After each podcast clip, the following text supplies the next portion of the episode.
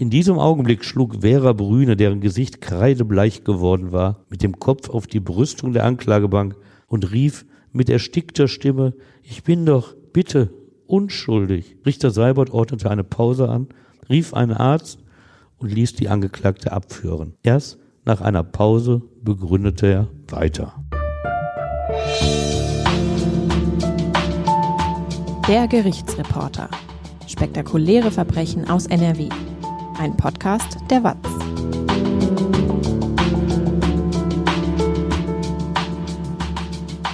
Hallo und willkommen zum Podcast.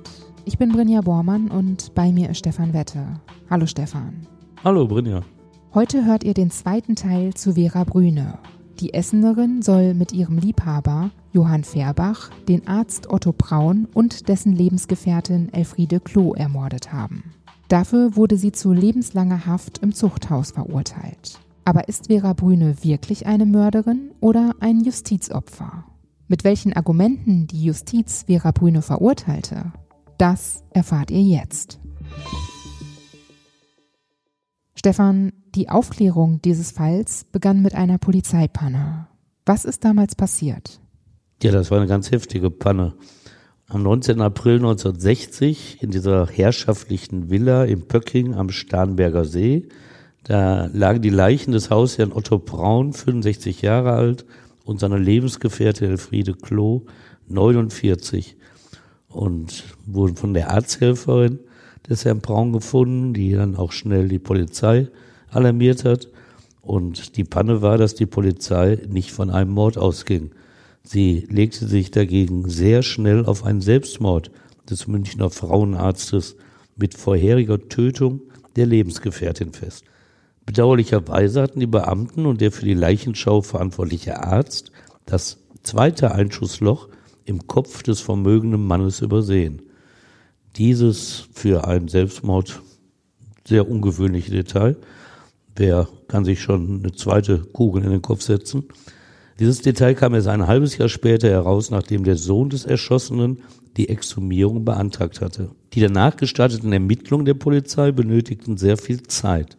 Erst eineinhalb Jahre nach dem Tod ihres Liebhabers Otto Braun und dessen Lebensgefährtin Elfriede Klo nimmt die Münchner Polizei die 51 Jahre alte Vera Brüne am 3. Oktober 1961 fest, vollstreckt damit den Haftbefehl des Münchner Amtsgerichtes. Jüngeren Menschen, und damit meine ich die unter 60-Jährigen, sagt der Name nicht mehr viel. Wer dagegen wie ich die 60 schon überschritten hat, dem ist Vera Brüne ein Begriff, Zeitungen und Illustrierten begleiteten nicht nur ihre Festnahme und Verurteilung mit zahlreichen Artikeln und Fotos. Auch die Jahre danach gab es immer wieder Anlässe, auf ihr vermeintlich schweres Schicksal hinzuweisen, weil sie unschuldig auf lebenslange Zeit weggesperrt sei. Noch 2001 versprach Sat1 sich eine gute Einschaltquote, als es den renommierten Regisseur Hark Bohm gebeten hatte, einen halbdokumentarischen Spielfilm über Vera Brüne zu drehen. Danach schlief das Interesse an der Essener Bürgermeistertochter langsam ein. Es war der Öffentlichkeit nicht mehr zu vermitteln, welche Rolle Vera Brüne zuvor gespielt hatte. Dennoch, Immer wieder flackerte auch später schon mal ein Interesse an dieser Frau auf. Woher kam dieses immer wiederkehrende Interesse? Ja, eigentlich verwundert das, denn sie selbst hatte ihr Leben lang eigentlich nicht an der eigenen Prominenz gearbeitet. Aber sie hielt sich immer im Schatten der Prominenten auf. Ihr erster Mann, ein Stadtschauspieler, ihr zweiter, ein in Deutschland berühmter Filmkomponist, das atmete schon damals Glamour pur. Soziale Medien gab es in den 1950er Jahren noch, natürlich noch nicht, aber in den Illustrierten und im Fernsehen spielte Vera Brüne damals schon die Rolle eines It-Girls, einer Frau also, die durch ihren Lebenswandel in der Schickeria eigene B-Prominenz erreicht hatte. Vergleichbar ist sie keinem Sternchen heutiger Zeit, das bei TV-Shows wie Germany's Next Top Model oder so selbst ins Rampenlicht tritt. Er gleicht sie einer ich sag mal, Spielerfrau, die trotz der Verbindung zu einem prominenten Fußballer eher anonym an seiner Seite wirken kann, wenn sie nicht selbst die Öffentlichkeit für sich sucht und gewinnen will. Aber wehe, man stellt sich das mal vor, eine dieser Spielerfrauen im Hintergrund tötet ihren Liebhaber. In Sekundenschnelle wird auch sie einen eigenen prominenten Status bekommen und sich breite Berichterstattung gefallen lassen. Und so war es damals bei Vera Brüne und so erklärt es sich, dass gerade ihr Fall so viel Aufmerksamkeit bekam. Es gibt auch andere vermeintliche Justizirrtümer. Jedes Gericht hat so einen Fall, aber es bedarf schon einer gewissen Prominenz der oder des Verurteilten, um überregional Aufsehen zu erregen, um als Symbol für ein Justizopfer Berühmtheit zu erlangen. Eineinhalb Jahre nach dem Tod von Otto Braun und Elfriede Klo sind Vera Brüne und ihr Liebhaber Johann Färbach verhaftet worden. Wie ging es dann weiter? Ja, dann hat also die Kriminalpolizei umfangreich nach den anfangs schlampigen Ermittlungen am Tatort. Danach hat sie also umfangreich im Umfeld des toten Frauenarztes ermittelt. Und die Beamten fanden heraus, dass Vera Brüne noch in der Tatnacht versucht hatte, falsche Alibis zu erhalten. Falsche Alibis allein machen einen Menschen noch nicht wirklich verdächtig. Sie können zwar ein gewichtiges Indiz gegen einen Menschen sein, der die Tat begangen haben könnte, aber zwingend ist dieses Indiz wirklich nicht. Hast du ein Beispiel für so ein falsches Alibi? Ja, ein Klassiker ist der Ehemann, dessen Frau ermordet wurde. In Verdacht gerät der Mann, wie so meist. Aber er hatte sich in der Tatnacht mit einer verheirateten Frau in einem Hotelzimmer zum Sex getroffen. Verständlich, dass er sich zunächst bei Vernehmung nicht auf das lupenreine Alibi berufen will, weil er sonst die Ehe seiner Freundin gefährden würde. Und deshalb erfindet er ein falsches Alibi. Die Besonderheit bei Vera Brüne, noch in den Tagen übers lange Osterwochenende, also lange vor der Entdeckung der beiden Leichen, da hatte Vera Brüne sich bereits um Alibis bemüht. An dieser Stelle seien mir einige Worte zum Indizienbeweis erlaubt. Glücklich schätzen sich Ermittler, wenn die Kugel im Körper eines Toten sich dank individueller Spuren exakt der Waffe des Hauptverdächtigen zuordnen lässt und dieser auch noch Schmauchspuren an der Hand aufweist. Das gilt dann in der Regel als unwiderlegbarer Beweis für seine Täterschaft. Aber so erfolgreich verläuft ja nicht jede Ermittlung. In den meisten Fällen gibt es nur Indizien, also Verdachtsmomente. Da gibt es am Tatort einer ermordeten Frau Faserspuren einer seltenen Handschuhmarke. Diesen Typ trägt auch der Verdächtige. Weil es natürlich mehr als ein Paar dieser Handschuhe gibt, stellen die Fasern alleine natürlich keinen Beweis dar. Aber in seinem Haus finden die Ermittler noch eine Kordel, auch ein häufig verkauftes Produkt. Fasern dieses Kordeltyps sind aber auch am Hals der drosselten Toten gesichert worden. Außerdem ist der Verdächtige zur möglichen Tatzeit in der Nähe der Wohnung der getöteten Frau gesehen worden und machte auf Zeugen einen verschwitzten Eindruck. Ein Motiv hatte er auch, weil die Dame seine vermögende Erbtante war und die Bank sein Konto wegen hoher Schulden sperren wollte. Ihr seht, es kommt in diesem Beispielsfall ganz schön dicke für den Verdächtigen. Jedes einzelne Indiz lässt sich in diesem Fall zwar problemlos entkräften, aber, so sagt es die seit Jahrzehnten gesicherte Rechtsprechung, kommt eine solche Masse an Indizien zusammen, kann das kein Zufall sein. Dann zählen diese Indizien in einer Gesamtschau wie ein Beweis und der oder die Verdächtige ist zu verurteilen. Aber die Ermittler können sich trotzdem irren, oder? Ja, natürlich. Es ist ja keiner von ihnen dabei gewesen am Tatort. Das ist natürlich bei Indizienfällen immer eine große Angriffsfläche für Kritiker. Da lässt sich auch schwer verteidigen von äh, den Ermittlern und auch von den Gerichten. Die Kritiker, die picken sich nämlich einzelne Indizien heraus, widerlegen diese problemlos und zweifeln danach die Richtigkeit des gesamten Urteils an. Aber jetzt wollen wir mal zu den Ermittlungen kommen, wie sie zur Verurteilung von Vera Brüne und ihrem Liebhaber Johann Färber führten. Auch wenn die Kripo anfangs der Ansicht war, Otto Braun habe zunächst im Keller der Villa seinen Lebensgefährtin Elfriede Klo und danach eine Etage höher sich selbst erschossen, sicherte sie doch erste Beweise. Ihr ging es dabei vor allem um den Todeszeitpunkt. Dass gerade diese Frage ein Jahr später wegen der falschen Alibis von Vera Brüne und Johann Färbach eine entscheidende Rolle spielten, das konnten die Beamten damals nicht absehen. Sie fragten die Sprechstundenhilfe Renate Meyer, 41 Jahre alt und seit fünf Jahren in der Praxis beschäftigt. Sie erzählte, Otto Braun sei am Nachmittag des Gründonnerstages, also des 14. April 1960, sehr nervös gewesen.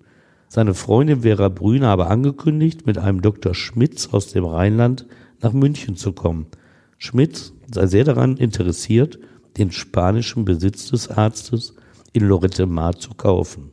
Gegen 17 Uhr habe Schmitz angerufen und Otto Braun gesagt, er sei schon mit Vera Brüne vor dessen Privathaus in Pöcking. Der Arzt habe den Rest der Patienten behandelt und sei dann um acht Minuten vor 19 Uhr aus der Praxis gegangen. Da die Fahrzeit rund 40 Minuten dauert, hatte die Polizei daraus den Todeszeitpunkt gegen 19.45 Uhr errechnet. Dazu passte auch die Aussage einer Nachbarin, die in Pöcking 350 Meter entfernt von Brauns Villa lebte und damals im Garten gearbeitet hatte. Sie sprach von zwei Pistolenschüssen im Abstand von 20 bis 30 Sekunden, die sie um 19.45 Uhr gehört habe. Die Polizisten gingen zum Zeitpunkt der Vernehmung dieser Frau noch von einem Selbstmord aus. Und deshalb hielten sie der Nachbarin vor, sie könne nur einen Schuss gehört haben, nicht zwei, denn der im Keller auf Elfriede Klo, der sei außerhalb des Hauses gar nicht zu hören gewesen. Doch die Frau blieb dabei. Zwei Schüsse kurz hintereinander abgefeuert. Dass Monate später das zweite Einschussloch im Brauns Kopf entdeckt wurde, das unterstrich ihre Glaubwürdigkeit natürlich enorm. Welche weiteren Indizien gab es noch? Also erstmal die Indizien für den Todestag, 14. April 1945. Da gab es die Armbanduhr des Arztes, die bei seinem Sturz beschädigt wurde, stehen geblieben war und 7.45 Uhr angezeigt hatte. Oder die nicht ausgepackten Tageszeitungen vom 14. April in der Aktentasche Brauns und der vermutlich für Karfreitag gedachte Fisch, der Osterdienstag immer noch unberührt im Kühlschrank lag. Als die Ermittlungen mit Monaten Verspätung erst durch die Anzeige von Brauns Sohn Günther wieder aufgenommen wurden, nahm sich die Kripo auch die Schar möglicher Täter vor. Der Münchner Publizist und Rechtsanwalt Otto Gritschneder, der die Akten eingesehen und das Brüne Urteil des Schwurgerichtes in Buchform veröffentlicht hatte, listet die Reihe der Verdächtigen auf. Der Sohn des Ermordeten, die Sprechstundenhilfe Meier und deren Freund Vogel. Konzentriert habe sich der Verdacht aber zum Schluss auf Vera Brüne, die durch den Tod Brauns dessen eine Million Mark teuren spanischen Besitz erben sollte und mit Brüne natürlich deren Liebhaber Johann Färbach. Durch den Anruf in der Frauenarztpraxis von Otto Braun wussten die Fahnder, dass Vera Brüne und ein Dr. Schmitz aus dem Rheinland ihr Kommen für den Grünen Donnerstag angesagt hatten. Deshalb vernahmen sie die Freundin des Toten frühzeitig. Die 50-Jährige verbrachte damals einen Großteil ihrer Zeit in Bonn, wo ihre Mutter lebte und diese war schwer erkrankt und lag im Krankenhaus. Am 26. April 1960, sieben Tage nachdem die Leichen von Otto Braun und Elfriede Klo in der Pöckinger Villa entdeckt wurden, vernimmt die Kripo Bonn Vera Brüne. Sie folgt damit einer Bitte der Münchner Polizei, die zu diesem Zeitpunkt fest von einem Selbstmord des Arztes ausgeht. Es gibt keinerlei Verdacht gegen Vera Brüne. Was erzählt sie denn den Beamten? Sie erzählt den Bonner Polizisten ausführlich, dass sie München am Abend des Grünen Donnerstages, das war der 14. April 1960, bereits gegen 18 Uhr verlassen habe. Und das war weit genug von dem später festgestellten Todeszeitpunkt 1945 entfernt. Aber eigentlich spielt das damals keine Rolle, weil die Kripo zur Zeit der Vernehmung noch von einem Tod am Karfreitag ausging, also einen Tag später. Vera Brüne liefert dennoch eine zumindest ungewöhnlich zu nennende Geschichte. Abfahrt aus München um 18 Uhr im neuen Volkswagen, der eingefahren werden musste und deshalb nie schneller als 80 Stundenkilometer fuhr. Ankunft nach 550 Kilometern in Bonn um 2.30 Uhr in der Nacht. Dort eine Stunde Aufenthalt in der Wohnung ihrer Mutter, bevor sie zum Krankenhaus fuhr. Wie einige Zeit zuvor vereinbart, habe sie hoch zum zweiten Stock gepfiffen, wo ihre Mutter lag. Das sei das Zeichen für ihre Rückkehr aus München gewesen. Ausgemacht gewesen sei auch, dass ihre Mutter die Lampe auf ihrem Nachttisch anknipse, wenn es ihr schlechter gehe.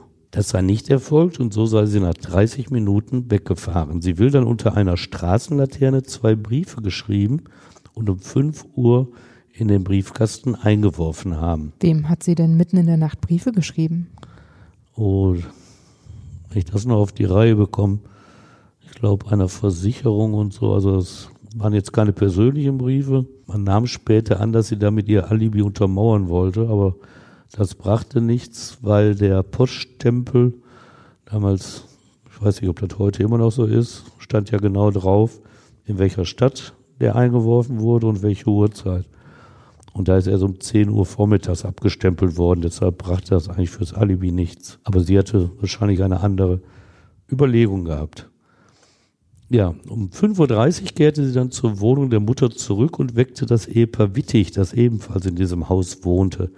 Den erzählte sie, sie habe Schwierigkeiten ins Haus zu kommen, weil das Türschloss geklemmt habe. Warum sonst soll man die auch wecken um 5.30 Uhr, ne? Für so eine Nachricht halt. Einige Stunden später, Karfreitagmittag, berichtete sie der Frau Wittig, sie sei in der Nacht bereits um 2 Uhr im Haus gewesen. Frau Wittig will das nicht bemerkt haben. Und was lernt man als Polizist daraus? Offenbar hatte das Türschloss um zwei Uhr morgens nicht geklemmt. Also da stimmt schon wieder irgendwas nicht. Zu viele Details für euch Hörer. Wer eine Straftat aufklären und auch beurteilen möchte, der muss sich eben um Details kümmern, anders geht's nicht.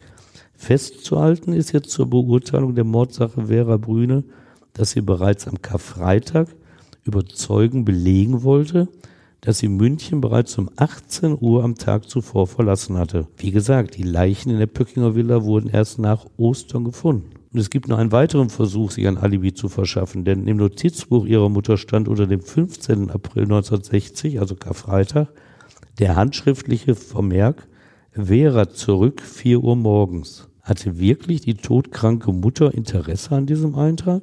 Im Prozess stellte sich zunächst durch ein Gutachten und dann auch nach und nach durch Vera Brünes kleines Teilgeständnis heraus, dass Vera selbst versucht hatte, die zittrige Handschrift ihrer Mutter auf deren Wunsch hin nachzuahmen.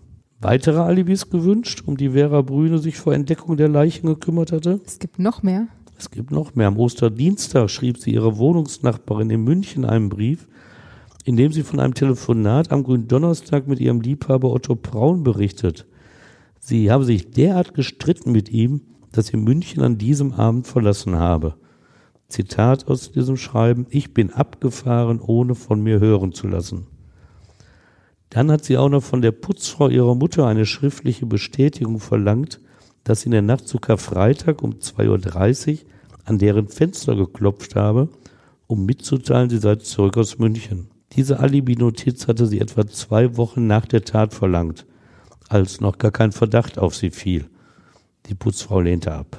Unbefangene Betrachter des Falls werden diese Alibi-Versuche der Vera Brüne zu diesen Zeitpunkten als erheblich belastend einstufen. Das waren sie für das Münchner Gericht auch. Die Angeklagte musste auch nach und nach einräumen, gelogen zu haben bei ihren Alibis. Aber das allein ist natürlich noch kein letztendlich gültiger Beweis. Gab es denn einen Beweis?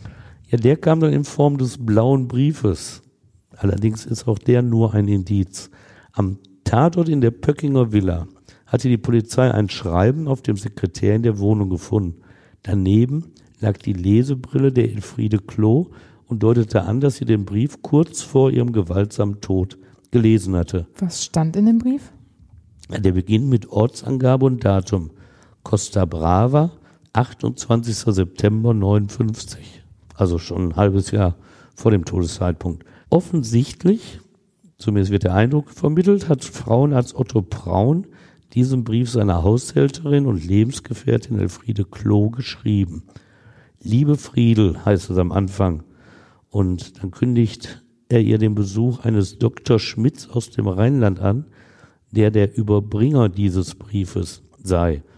Sie solle sehr nett zu ihm sein und ihm auch die unteren Räume zeigen.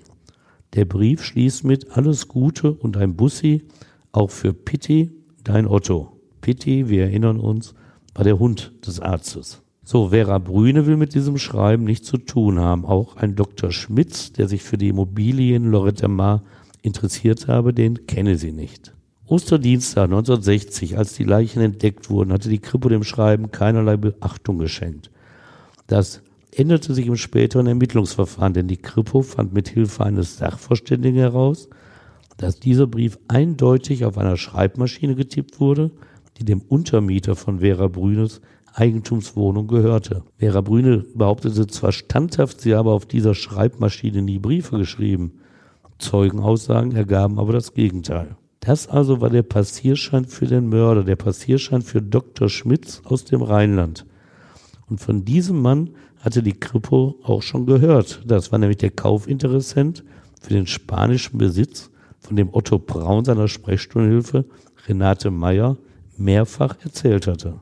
Dr. Schmitz, auch das wusste die Kripo, sollte Käufer des alten VW von Vera Brüne gewesen sein. Das hatte zumindest Vera Brüne laut Zeugenaussagen dem Arzt berichtet.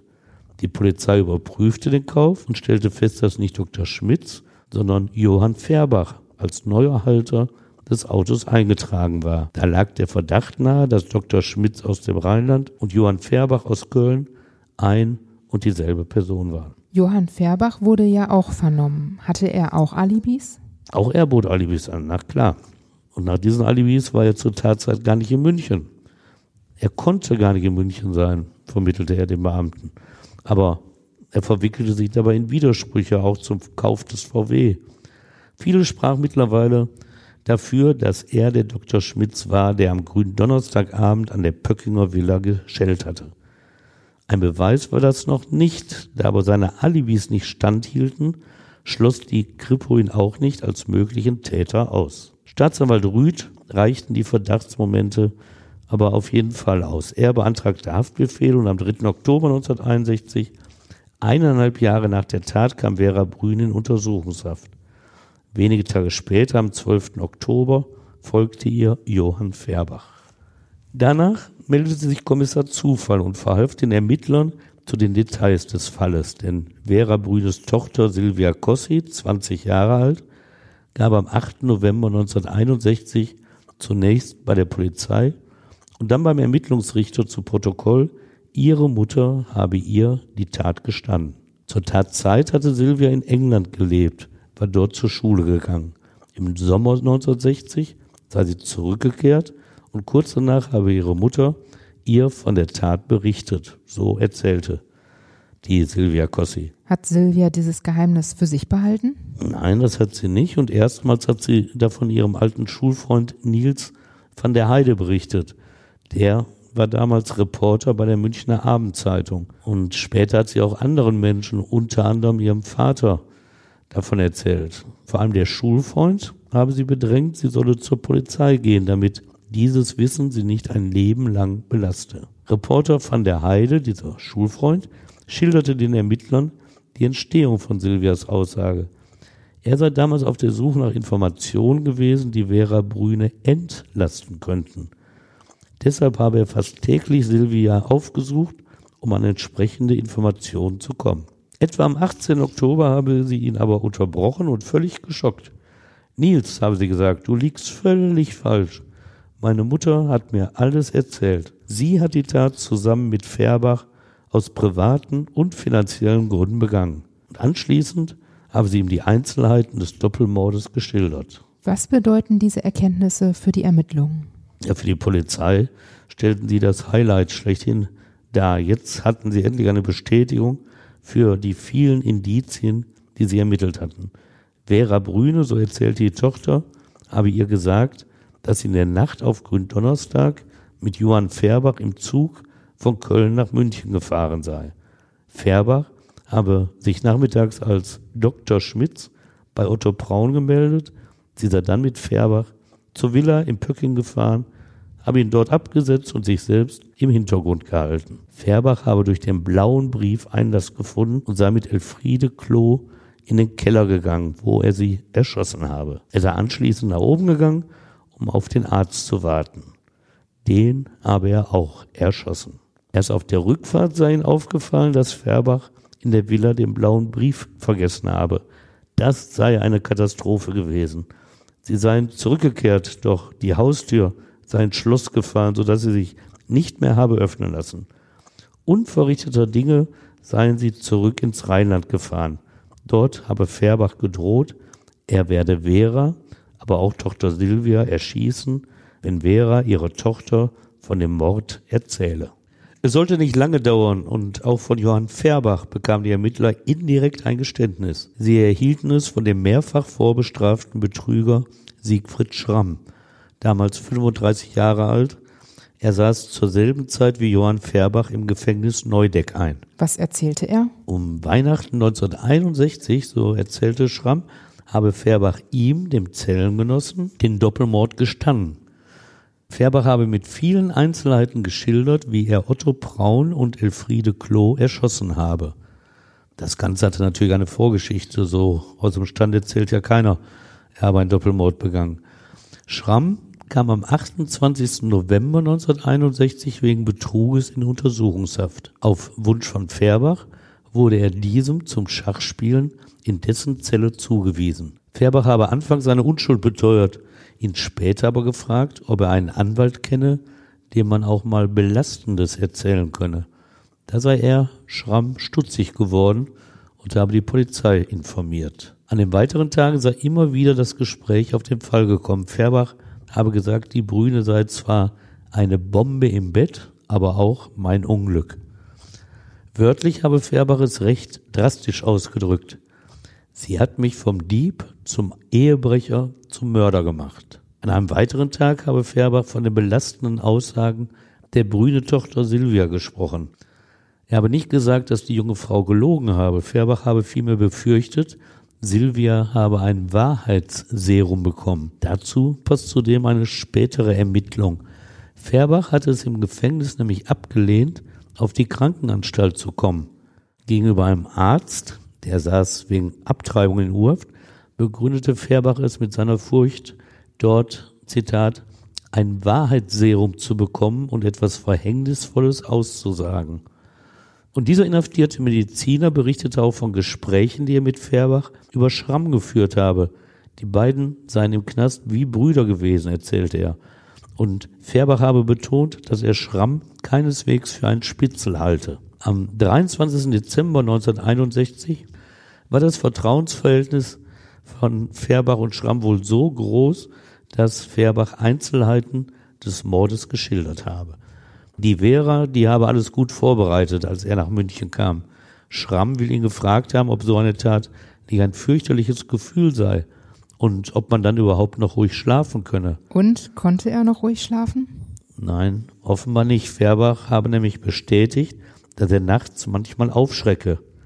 Der Tod von Elfriede Kloser nicht so schlimm weil er sie von hinten erschossen habe und nicht anzusehen brauchte. Bei Braun sei das anders gewesen. Er sei zunächst von rechts auf ihn zugegangen und habe auf den Kopf gefeuert. Der Arzt sei zu Boden gegangen, habe aber noch gurgelnde Laute von sich gegeben. Färbers Worte, wie Schramm sie wiedergibt, dann habe ich auf diesen weit wunden Menschen schießen müssen. Die Tat habe ihn so mitgenommen, dass er ganz den blauen Brief vergessen habe, obwohl die Brüne ihm eingeschärft habe, das Schreiben auf jeden Fall mitzunehmen. Doch in seiner Aufregung habe er stattdessen ein abgefeuertes Projektil vom Boden aufgehoben und mitgenommen. Vera Brüne sei sauer gewesen wegen des Briefes und noch einmal zur Villa zurückgefahren. Die Haustür sei aber verschlossen gewesen. Von Färbach will Schramm auch das Motiv gehört haben. Was soll das Motiv gewesen sein? Vera Brüne habe ihm versprochen, dass sie mit ihm zusammen auf den spanischen Besitz des Arztes ziehen und dort leben werde. Haus und Grundstück sollte sie ja im Todesfall Brauns erben. Die Medien, die zeigten schon früh Interesse an diesem Mordfall Vera Brüne, wie er genannt wurde. Schließlich gewährte er Einblick in die Münchner Schickeria-Szene, pikante Details aus dem Sexualleben der schnell als Nymphomanin dargestellten Essener Bürgermeistertochter fanden ebenso interessierte Leser. Aber diese Aufmerksamkeit beschränkte sich anfangs auf die lokale Münchner Szene. Die Faktenlage erleichterte den Zugang keineswegs. Erst Selbstmord, dann Mord, plötzliche Verhaftung aufgrund von Indizien, schließlich Geständnisse vom Hörensagen über Dritte. Der durchschnittliche Leser hat es nicht leicht, all diesen Verdachtsmomenten zu folgen. Wann kam denn dann Klarheit in den Fall? Ja, für manche ja nie, aber am 25. April 1962, da versprach der Strafprozess gegen Vera Brüne und Johann Färbach endlich Klarheit. Das Interesse hielt sich zunächst in Grenzen, schrieb Karl Stankiewicz, unser früherer Watz-Korrespondent in München. Er hatte die Eröffnung im prächtigen Justizpalast am Münchner Stachus beschrieben und knapp erwähnt. Zitat, die Hauptverhandlung fand zuerst kaum mehr Beachtung als jeder andere Indizienprozess. Das sollte sich schnell ändern, nachdem Landgerichtsdirektor Klaus Seibert die Verhandlung einmal gestartet hatte. Damals bestand das Schwurgericht noch aus drei Berufsrichtern und sechs Geschworenen. Diesen ehrenamtlichen Richtern kam eine hohe Verantwortung zu. Entschied ihre Stimme doch gleichberechtigt über Schuld und Strafe.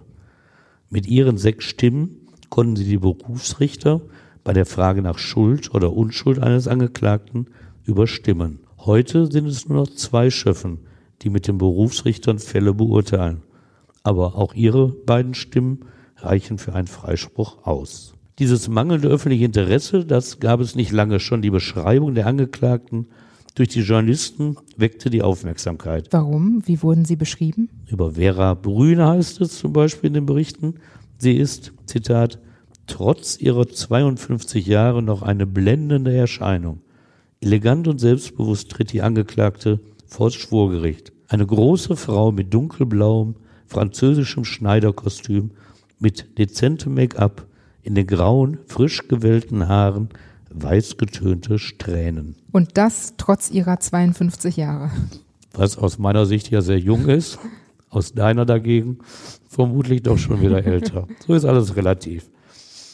Ja, von Johann Färbach gibt es natürlich auch Beschreibungen, die sind ein bisschen anders.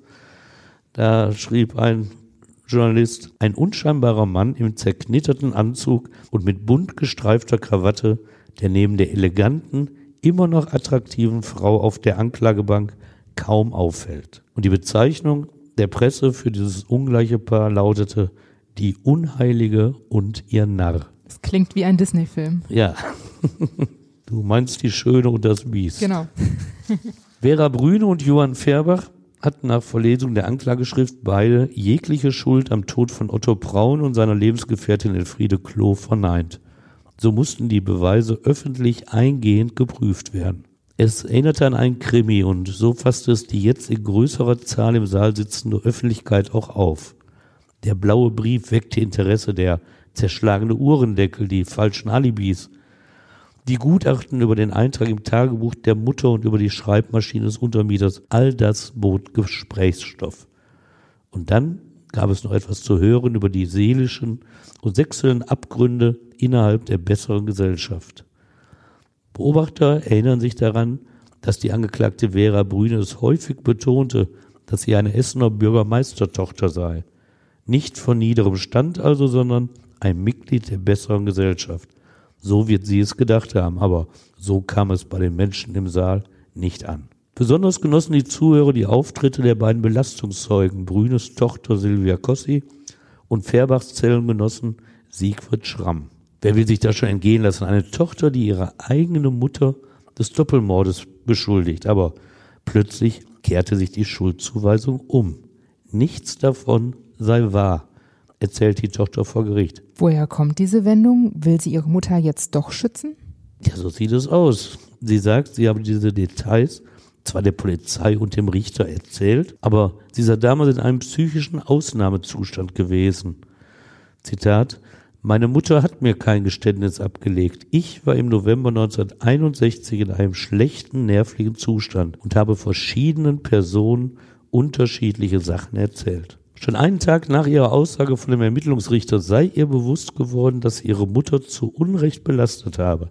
Dies habe sie auch sofort ihrem Vater mitgeteilt. Das Gericht fragt sie, warum sie das dem Richter oder der Polizei nicht umgehend erzählt, sondern über ein halbes Jahr bis zu ihrer Zeugenaussage vor Gericht gewartet habe. Sie antwortet mit einer sehr schlichten Erklärung, ich dachte, die Hauptverhandlung ist der richtige Ort, um das richtig zu stellen. Was erzählt denn der andere Belastungszeuge Siegfried Schramm? Ja, dieser vorbestrafte Betrüger, der bleibt bei seiner belastenden Aussage. Färbach habe ihm kurz vor Weihnachten alles gestanden. Und Schramm muss sich jetzt im Gericht viele Fragen gefallen lassen, weil Färbach ja dieses Geständnis bestreitet. Da geht es um Schramms frühere Betrugstaten. die werden ihm vorgehalten. Und darum, dass er sich auch schon mal fälschlich als Bundestagsabgeordneter der CSU ausgegeben habe. Im Prozess hat er übrigens als Beruf den des Journalisten angegeben. Und was schließt das Gericht dann aus den Aussagen der beiden Zeugen? Zuerst prüfen sie diese Aussagen. Denn bei beiden Zeugen, bei Silvia Kossi und bei Siegfried Schramm, muss natürlich geprüft werden, wie glaubwürdig sind sie. Es gibt hier Anhaltspunkte, das anzuzweifeln und deshalb muss ein Gericht das genau prüfen. Und das macht es, indem es guckt, ob diese Angaben Täterwissen enthalten, dass man also nicht aus anderen Quellen erhalten haben kann. Stell dir vor, stehen Details in einem Zeitungsbericht und du erzählst das an der Polizei, als ob das dein eigenes Wissen ist. Das kann man nachprüfen. Es ist also nicht eindeutig bewiesen, dass es dein eigenes ist. Aber wenn du ein Detail weißt, dass zum Beispiel du neben äh, dem Stich ins Herz deines Opfers ihn auch noch mit seiner Krawatte gedrosselt hast und das hat nie in den Medien drin gestanden, dann ist das sehr belastend dafür, dass das Täterwissen ist. Und das wurde eben geprüft und angesprochen wird im Prozess auch die Rolle des Opfers. Die Verteidigung stellt den Herrn Braun als dubiose Person dar und stellt die Frage, ob er seinen Reichtum allein durch die Arbeit als Frauenarzt erworben habe oder in illegale Geschäfte verwickelt gewesen sei. In einer Szene also, die ihn in Mafia-Methoden aus dem Weg räumen musste. Bevor das Schwurgericht am Landgericht München II am 4. Juni 1962, einem Montag, sein Urteil gegen Vera Brüne und Johann Fairbach verkündet, hat sich das öffentliche Interesse gewaltig gesteigert. Fotos von damals zeigen die Autoschlangen auf dem Weg zum Justizpalast. Watz-Korrespondent Karl Stankiewicz schildert die Szenen, die sich am Stachus abgespielt hatten. Schon am Sonntagabend hatten sich die Neugierigen mit Liegestühlen und Proviant vor den Türen des Gerichtes postiert, um das Urteil hautnah zu erleben. In fünf Verhandlungswochen hat das Schwurgericht an 22 Sitzungstagen 113 Zeugen und zwölf Sachverständige vernommen. Keiner kann den neuen Richtern den Vorwurf machen, den Tod von Otto Braun und Elfriede Klo nur oberflächlich behandelt zu haben. Sie sind vielen Fragen nachgegangen, um diese Tat aufzuklären. Es ist an diesem 4. Juni 1962 exakt 10.10 Uhr, .10, als Richter Klaus Seibert das Urteil des Gremiums verkündet. Und wie lautet es? Lebenslanges Zuchthaus für Vera Brüne, die 52 Jahre alte Bürgermeistertochter aus Essen-Krei. Lebenslanges Zuchthaus auch für den Büchsenmacher Johann Färbach, 48 Jahre alt und aus Köln. Das Schwurgericht verurteilt beide als Mittäter wegen zweifachen Mordes und erkennt auf die Mordmerkmale Heimtücke und Habgier. Wie reagieren die Angeklagten auf das Urteil? Vera Brüne, die in der Verhandlung immer wieder frühere Aussagen korrigieren musste und damit Lügen eingestanden hatte, reagierte sofort auf den Urteilsspruch. Noch einmal Karl Stankiewicz für die Watz. In diesem Augenblick schlug Vera Brüne, deren Gesicht kreidebleich geworden war, mit dem Kopf auf die Brüstung der Anklagebank und rief mit erstickter Stimme, ich bin doch, bitte, unschuldig. Richter Seibert ordnete eine Pause an rief einen Arzt und ließ die Angeklagte abführen. Erst nach einer Pause begründete er weiter. Die Verurteilung der beiden bestreitenden Angeklagten stieß nach Ansicht der beruflichen Prozessbeobachter nicht auf Zustimmung. Der Journalist der Nachrichtenagentur AP schrieb damals, etwa 70 Prozent der Prozessbeobachter schworen darauf, dass Vera Brüne und Johann Färbach aus Mangel an Beweisen freigesprochen werden müssten. Er ließ dabei allerdings offen, ob er mit den Beobachtern die Reporter im Saal meinte oder die übrigen Zuhörer. Der spätere Spiegelgerichtsreporter Gerhard Mautz übrigens, Altmeister unserer Zunft, hatte das Verfahren für die Tageszeitung Die Welt beobachtet und, Zitat, keine Zweifel an der Schuld der beiden Angeklagten durchblicken lassen. So bescheinigte es ihm Spiegel-Herausgeber Rudolf Augstein, der sich in einer Serie kritisch mit dem Brüne-Urteil auseinandergesetzt hatte. Richter Seibert hatte seinen Kritikern noch Munition geliefert, denn er bezeichnete die mündliche Urteilsbegründung ausdrücklich als, Zitat, lückenhaft und Gerüst der Wahrheitsfindung. Das ist aber bei mündlichen Urteilsbegründungen keine Seltenheit. Auch heute sagen Vorsitzende das gerne. Schließlich ist der mündliche Vortrag immer improvisiert und erhebt nie den Anspruch auf Vollständigkeit. Kann das schriftliche Urteil denn auch als lückenhaft bezeichnet werden? Also meiner Ansicht nach nicht. Ich habe es ja gelesen und ich würde es mit Sicherheit nicht als lückenhaft bezeichnen. Auch der Aufbau dieses Urteils ist überzeugend. Das Gericht setzt sich nämlich zunächst mit den Alibi-Angaben der beiden Angeklagten auseinander. Es betont dabei, dass auch unschuldige Angeklagte ein falsches Alibi vorlegen können. Es arbeitet aber heraus, dass Vera Brüne sich bereits um ein falsches Alibi bemüht hatte, als die Toten vom Starnberger See noch gar nicht entdeckt worden waren. Und bei Fernbach stellen sie fest, dass seine Alibis falsch waren und er deshalb als Täter nicht ausgeschlossen werden könne. Mehr nicht. Rechtlich ist das sauber. Und erst nach dieser Analyse der Alibis kommt das schriftliche Urteil zu den beiden belastenden Aussagen von Silvia Kossi und Siegfried Schramm. Streng gegliedert prüft das Gericht, ob die Aussagen glaubwürdig sind. Die Überlegungen der Kammer, die wirken dadurch sehr transparent. Also es ist nachvollziehbar für den Betrachter, warum sie zu diesem Urteil kam. Nach rund 100 Seiten heißt es dann im schriftlichen Urteil, Zitat, für einen Zweifel an der Täterschaft der Angeklagten blieb auch bei größter Skrupelhaftigkeit hinsichtlich der Beurteilung des Beweismaterials kein Raum mehr. Es gab aber trotzdem Kritik am Urteil. Ja, reichlich. Kritik am Urteil hatten früh die Boulevardpresse und die Illustrierten geübt. Für die Öffentlichkeit blieb damals unbekannt, dass diese Medien die Verteidiger mit bis zu 180.000 Mark bezahlt hatten. Im Gegenzug dürften sie exklusive Informationen aus der Akte bekommen haben. Wirklich? Wirklich, ja, das gibt es heute immer noch. Und beim Mutter-Weimar-Prozess ist das auch mal bekannt geworden. Also die Frau, die ihre Töchter in den 80er, 1980er Jahren ermordet hatte, die hat nämlich nachher gewechselt vom Stern zum Spiegel. Und da hat der Stern das Honorar zurückhaben wollen, das er ihr gezahlt hatte. Und da gab es ein Gerichtsverfahren drüber. Also es ist damit aktenkundig, dass insofern oft Honorar gezahlt wird. Äh, ich als Watz-Gerichtsreporter habe nie über einen Etat verfügt, dass ich überhaupt jemand hätte bezahlen können.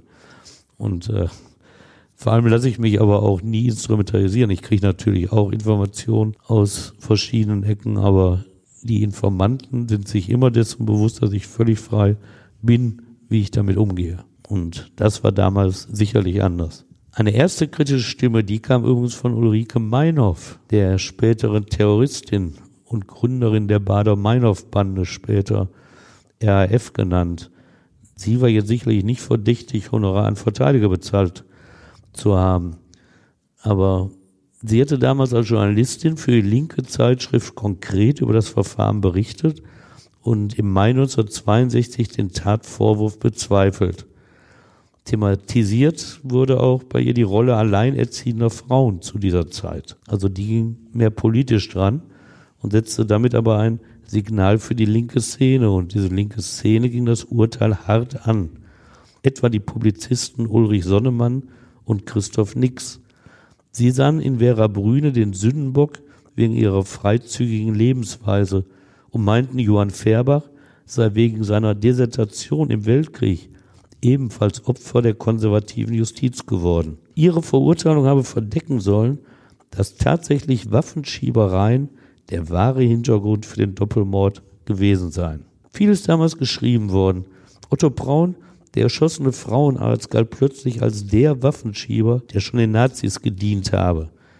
Tatsächlich sei er im Auftrag des damaligen Verteidigungsministers Franz Josef Strauß, dem späteren CSU-Vorsitzenden, erschossen worden. Auch für diese These meldeten sich Zeugen. Und natürlich spielte oft der Geheimdienst BND eine für Brüne und Färbach verhängnisvolle Rolle. Zeugen gab es plötzlich auch für die Angabe, dass Otto Braun noch lange nach seinem gerichtlich festgestellten Tod munter unterwegs gewesen sei. Warum diese Zeugen sich erst Jahre nach dem Prozess gemeldet hatten, das konnten sie nie überzeugend beantworten. Schon am 4. September 1962 griff das Fernsehen der DDR den Fall auf. Die Liebenden der Costa Brava, so hieß der Spielfilm, der Frauenarzt Otto Braun als Waffenschieber darstellte und Polizei sowie Justiz der Bundesrepublik Deutschland ein konstruiertes Verfahren gegen Vera Brüne unterstellte. In den Jahren nach dem Urteil spielte vor allem der Todeszeitpunkt eine entscheidende Rolle. Otto Braun und Elfriede Klo mussten auch aus Sicht der Urteilskritiker zu einer anderen Zeit gestorben sein, als das Gericht festgestellt hatte, damit Brüne und Färbach nicht mehr durch ihre falschen Alibis belastet würden.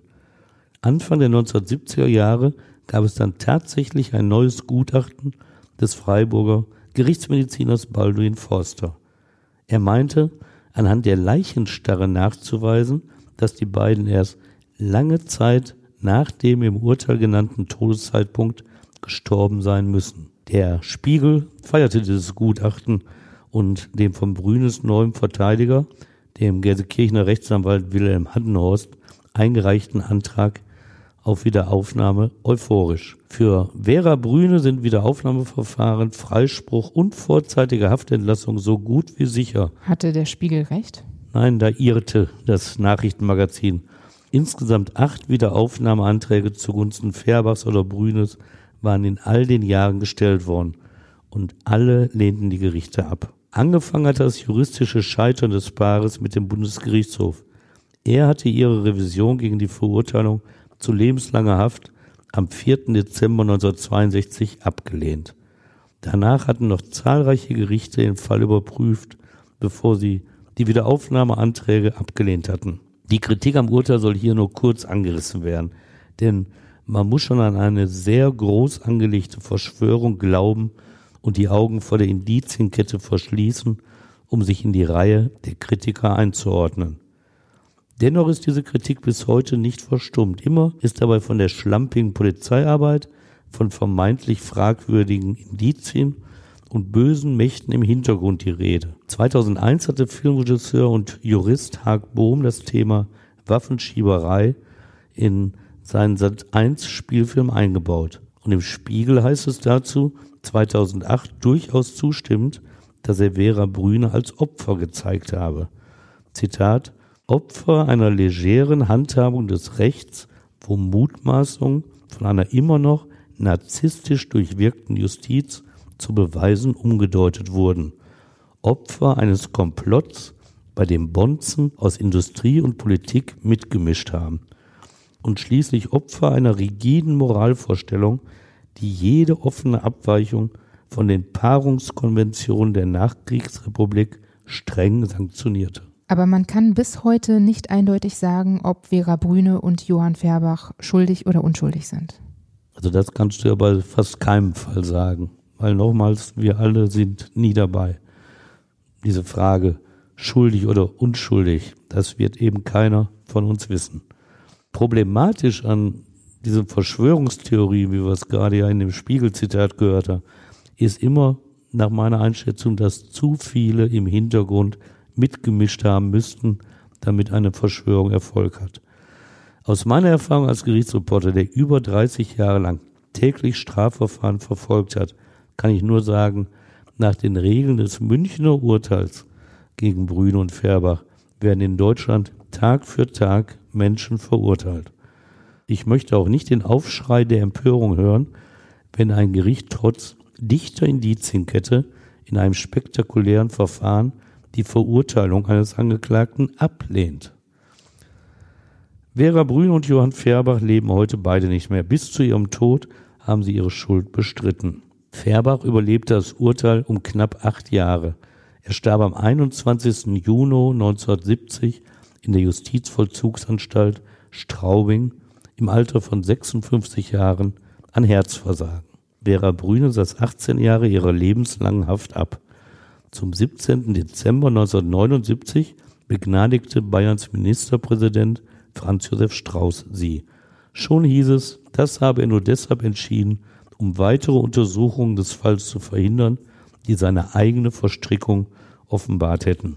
Wäre ihr Gnadengesuch durch ihn abgelehnt worden, dann hätte es wohl geheißen, er habe ihr die Möglichkeit nehmen wollen, den Fall in Freiheit aufzuklären und wiederum seine Verstrickung zu offenbaren. Dabei ist die Haftentlassung nach 18 Jahren einer lebenslangen Haft bei einer Frau, die sich gut geführt hat, wo keine Wiederholungsgefahr besteht, tatsächlich die Regel in der deutschen Justiz. Was machte Vera Brüne denn nach der Entlassung? Sie zog sich dann zurück und mied die Öffentlichkeit. Sie nahm den Namen Maria Adam an. Das ist der Mädchenname ihrer Mutter, der Nachname, und lebte in ihrer Münchner Eigentumswohnung, die sie immer noch besaß. Im Alter von 91 Jahren starb sie am 17. April 2001 in München im Krankenhaus rechts der Isar. Ihre letzte Ruhe fand sie auf dem Waldfriedhof Sollen im Grab ihres ersten Ehemannes Hans Gossi. Stefan, danke, dass du uns diesen Fall erzählt hast. Ja, habe ich gern gemacht. Und auch euch danke fürs Zuhören. Wenn ihr mögt, dann bewertet uns auch gerne bei Apple Podcasts oder auch bei Spotify. Wir freuen uns über euer Feedback, gerne auch bei Instagram, YouTube oder per Mail.